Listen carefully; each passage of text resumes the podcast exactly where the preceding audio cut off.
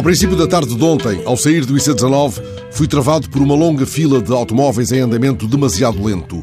Presumi que num qualquer local adiante, nem sequer perceptível do lance onde me encontrava, um acidente estivesse provocando a longa e exasperante fila. Alguns minutos depois, percebi que a demora era provocada por automobilistas estacionados em plena faixa de rodagem, muitos metros antes de uma estação de serviço.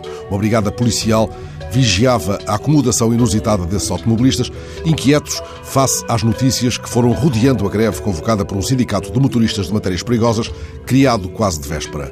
Os jornais chamam-lhe Sindicato Bebé, mas os imberbes dirigentes sindicais garantiram diante das câmaras de televisão que tinham posto de cabelos em pé um ministro por acaso careca.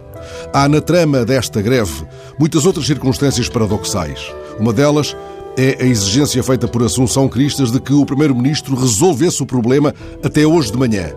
Não se percebe o que poderia Costa ter feito noite dentro, mas talvez o debate de hoje no Parlamento seja a tal respeito esclarecedor. E talvez se perceba com maior nitidez a posição dos partidos à esquerda que guardaram no primeiro dia de greve um demasiado prudente silêncio. Com os partidos divididos entre a buzinadela de efeito fácil e os serviços mínimos, o cidadão temeroso de perder a escapadela da Páscoa obriga-se a razoável penitência dentro do automóvel. Por volta das três e meia da madrugada de hoje, vi, no lado oposto do mesmo lance de estrada, na remota periferia, dezenas de automóveis alinhados na estação de serviço. O cenário venezuelano sugeria um acampamento resignado. A estação de serviço só abriria às sete da manhã, mas a vigília estava para durar, na expectativa de que, onde atesta um português, onde por certo atestar mais dois ou três, e em caso de crise, os que chegarem em tempo útil. O painel de instrumentos diz-me que tenho gasóleo para 390 km.